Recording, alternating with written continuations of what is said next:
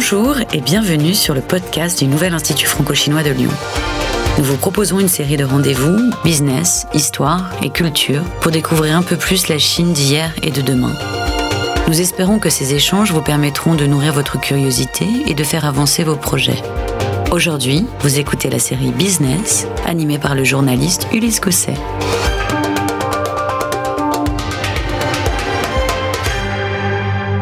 Bonjour à tous, nous sommes aujourd'hui avec Jean-Luc Logel, le président de Wistek Group et de la société Centralp, spécialisée dans l'électronique embarquée qui fabrique les équipements électroniques des trains.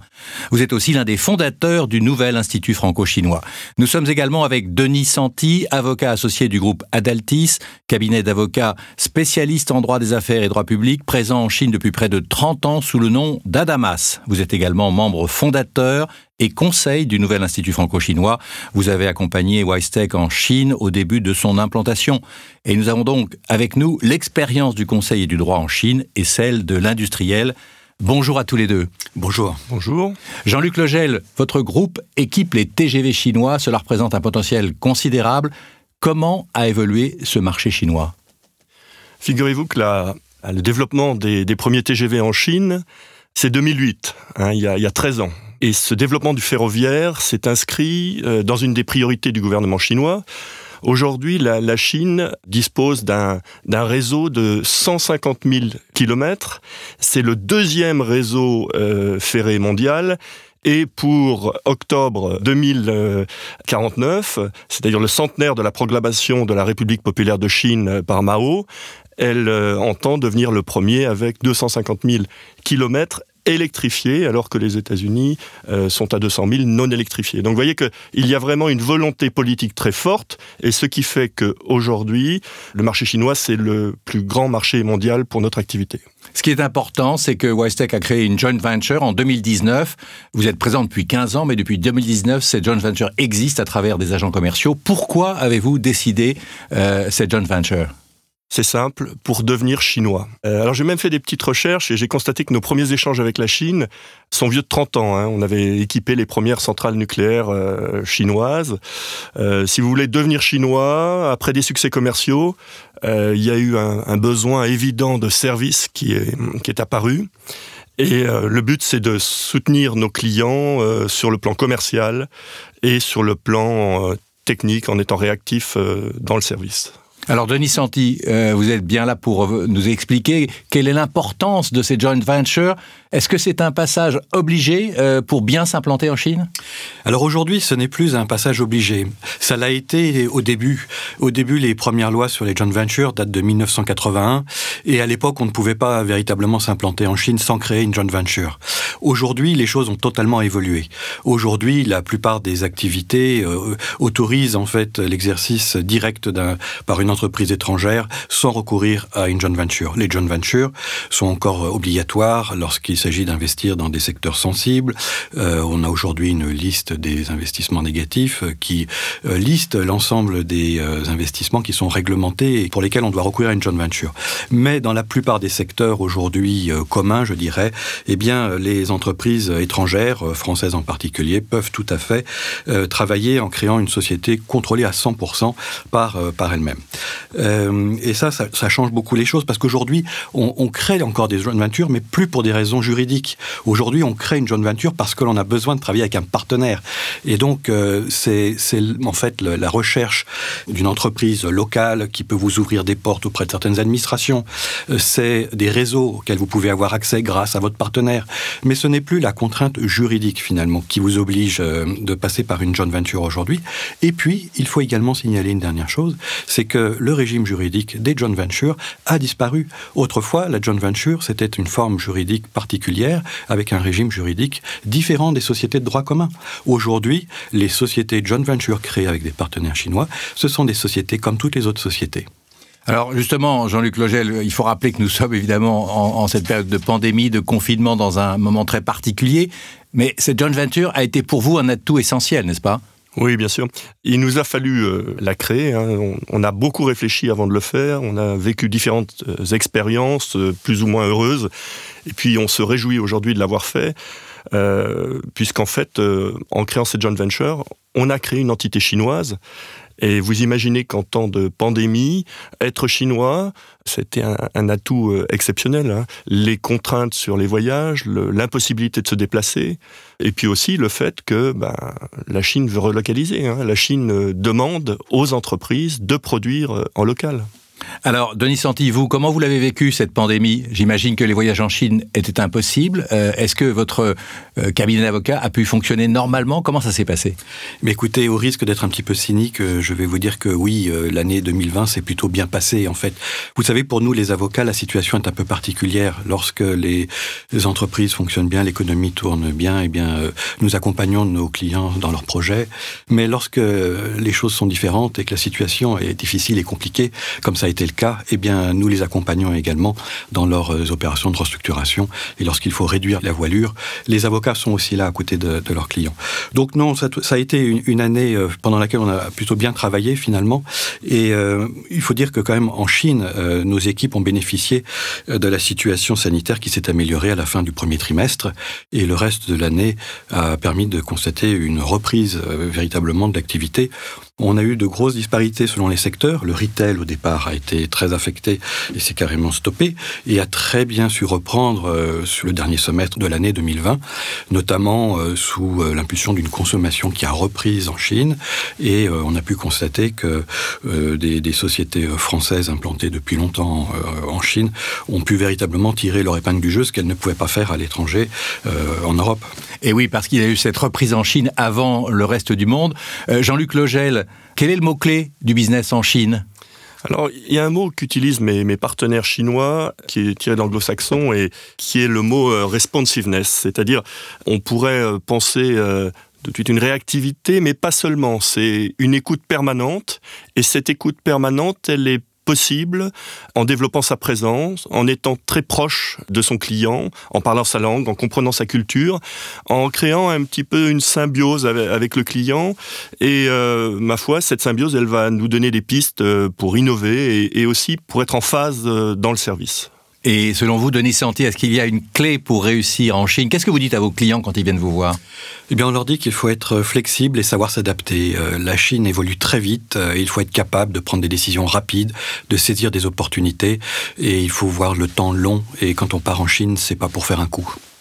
Alors le temps long euh, dans le ferroviaire, bien sûr, on a vu l'explosion des TGV en Chine. Jean-Luc Legel, les Chinois sont maintenant capables de développer des trains de très grande qualité. Comment faites-vous pour rester compétitif et pour préserver justement votre part de marché? Si vous prenez CRRC, euh, qui est né du rapprochement entre China South euh, Railway et China North Railway, c'est devenu le premier constructeur mondial, loin devant Alstom et Bombardier réunis. Donc c'est un, un potentiel énorme. Et vous savez, notre client chinois a un maître mot, to import, digest, absorb Alors on n'a pas besoin de traduire parce qu'en fait les, mots français sont, sont, très proches, mais on s'efforce de l'accompagner dans ces quatre étapes en proposant toujours euh, des produits innovants. Il faut être innovant. Euh, les Chinois sont avides euh, d'innovation. Mais est-ce qu'ils ont encore besoin de vous pour faire des TGV C'est à nous d'être créatifs, d'inventer. je crois que la France, en matière de haute technologie, et notre entreprise jouit d'une bonne image. C'est un passage obligé. Il nous faut innover. On ne peut pas développer la société sans innovation. Denis Santi, il y a un point très important, c'est celui de la propriété intellectuelle et de sa protection. Adaltis a joué un rôle de pionnier dans la lutte contre la contrefaçon pour les plus grandes marques françaises, euh, notamment dans le luxe, dans les spiritueux. Où en est-on aujourd'hui? Eh bien là encore, c'est comme pour les joint ventures, les choses ont beaucoup évolué euh, depuis 40 ans. Euh, on peut dire que la Chine s'est dotée d'un corpus euh, législatif euh, très complet, structuré, d'un système judiciaire aussi très performant, très structuré, des juridictions spécialisées, des cours d'arbitrage qui sont habitués à traiter de ces contentieux. Les Chinois se sont rués sur les brevets, sur les, les, marques, sont très friands de ces protections. la plupart des contentieux en Chine sont entre Chinois, il ne faut pas se leurrer. donc véritablement, il y a une appropriation appropriation de cette protection de la propriété intellectuelle par les Chinois eux-mêmes, qui montre toute la valeur en fait que ceux-ci accordent finalement à ces droits de propriété intellectuelle. Et donc dans cet environnement, les entreprises étrangères qui maintenant évoluent dans ce marché chinois, eh bien sont, je dirais, quasiment traitées comme des entreprises ordinaires chinoises. Et aujourd'hui, on doit constater malheureusement qu'encore beaucoup d'entreprises françaises sont mal préparées et sont un petit peu naïves lorsqu'elles arrivent sur le, sur le marché chinois et n'ont pas anticipé suffisamment cette préparation de la structuration de leur savoir-faire, comment protéger leur savoir-faire avant d'arriver, comment protéger sa marque avant. Et on constate encore beaucoup malheureusement d'impréparation. Ce qui est sûr, c'est que les Chinois sont très avides de nouvelles technologies, très geeks. Oui, tout à fait. Vous vous promenez en Chine, euh, bah, il n'y a plus de porte-monnaie en Chine. Hein. Les accès au transport, voyages, loisirs, tout se paye par le téléphone. Pour vous donner qu'un exemple, euh, un grand opérateur chinois euh, vient de lancer un, un, logiciel, un operating system qui s'appelle Harmony, qui va être massivement déployé en Chine et qui permet en effet de régler toute consommation avec son smartphone. Et voyez, pour nous, on vient de créer un, un lecteur de badge qui permet aux chauffeurs de train de rentrer, de s'identifier lorsqu'il rentre en cabine, eh bien, intégrer euh, cet operating system, donc Harmony, ce sera un atout formidable. Denis Santi, un nouvel accord commercial Europe-Chine vient d'être conclu. Il doit être ratifié, bien sûr, mais euh, l'accord sur les investissements étrangers, qui, est, euh, qui date, lui, de 2019, est toujours en vigueur. Alors, qu'est-ce que ça va changer, euh, cette perspective d'un nouvel accord entre les Européens et les Chinois? Est-ce que ça va prendre des années? Est-ce que vous voyez déjà, vous, une évolution ou est-ce que c'est beaucoup trop tôt? Non, c'est beaucoup trop tôt aujourd'hui, bien sûr. Je crois qu'il faut se féliciter hein, chaque fois que des accords comme ça sont, sont arrêtés, sont, sont conclus, parce que finalement, euh, ça permet euh, d'organiser et puis de réguler finalement les, relations entre, entre nos nations. Donc euh, on ne peut que se féliciter aussi d'avoir des mécanismes de règlement des différends qui ont été instaurés par cet accord global. mais aujourd'hui, il est bien trop tôt pour, pour dire quelles vont être les conséquences pratiques pour les... Est-ce que c'est un bon signal? C'est un très bon signal, je pense. C'est un très bon signal. Alors, bien sûr, je ne rentrerai pas dans la discussion sur le moment de cet accord, de l'arrêté de, cet accord par rapport euh, à l'arrivée de l'administration Biden et de tout ce que ça implique par rapport aux États-Unis. Mais pour l'Europe, je pense que c'est un très bon signal donné par les autorités chinoises et euh, je pense que l'on ne peut qu'attendre des, résultats positifs de, cela. Euh, il ne faut pas se, méprendre. ces accords ne, touchent pas toutes les entreprises au quotidien, bien entendu. Aujourd'hui, les entreprises étrangères en Chine, elles sont, elles sont traitées comme d'autres entreprises. Et d'ailleurs, je dirais, cette normalisation n'est pas forcément à leur euh, avantage, puisque l'année prochaine, par exemple, vous avez tout un, pan de la fiscalité favorable aux entreprises étrangères qui va tomber pour euh, assimiler et normaliser la situation. Les entreprises étrangères ne seront plus favorisées sur le plan fiscal de la même manière qu'avant. Et donc, euh, on peut peut-être le regretter, mais d'un autre côté, c'est aussi le sens d'une normalisation. On voit en tout cas qu'on assiste à une évolution permanente, fantastique. Jean-Luc Logel, dans ce contexte, que vous apporte le nouvel Institut franco-chinois? Le nouvel Institut franco-chinois, c'est d'abord un lieu d'échange, de partage d'expériences, euh, de veille, d'information sur, euh, sur la Chine. Vous voyez, je vais vous donner un exemple. La, première fois, moi, que j'ai entendu parler euh, de l'initiative des routes de la soie, de la soie, le développement des routes de la soie, donc Belt and Road en anglais, cette initiative qui joue un, rôle essentiel pour euh, le développement du ferroviaire euh, régional euh, en Asie du Sud-Est, hein, donc au, sud de la Chine en particulier. Bah, c'est à l'Institut franco-chinois et on n'en parlait pas en France dans la presse. Donc tous ces échanges, ces partages d'expérience, ils ont été contributifs dans la création de notre JV.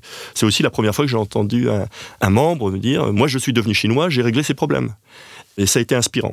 Puis la deuxième chose, c'est une certaine visibilité, un accès à des décideurs en Chine euh, qu'on n'aurait pas forcément euh, sans l'Institut. Et pour vous, Denis Santi? Eh bien, c'est une vision euh, transversale à 180 degrés qui mixe à la fois le culturel, l'artistique, l'universitaire et l'académique avec l'économie. Et ça, c'est très original, le Nouvel Institut franco-chinois. Denis Santi, un dernier mot. C'est l'année du buffle de métal. Qu'en attendez-vous?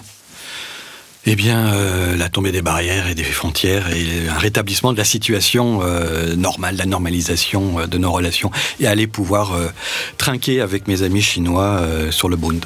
Et vous, Jean-Luc Logel, le mot de la fin? Alors dans euh, buffle d'acier, il y a la notion de fer, d'acier. Alors pour le chemin de fer, bah, c'est évident, mais euh, je crois que c'est l'opportunité pour nous d'éprouver la, solidité de ce que nous avons euh, construit dans la durée depuis tant d'années. Merci à tous les deux et bonne année du buffle.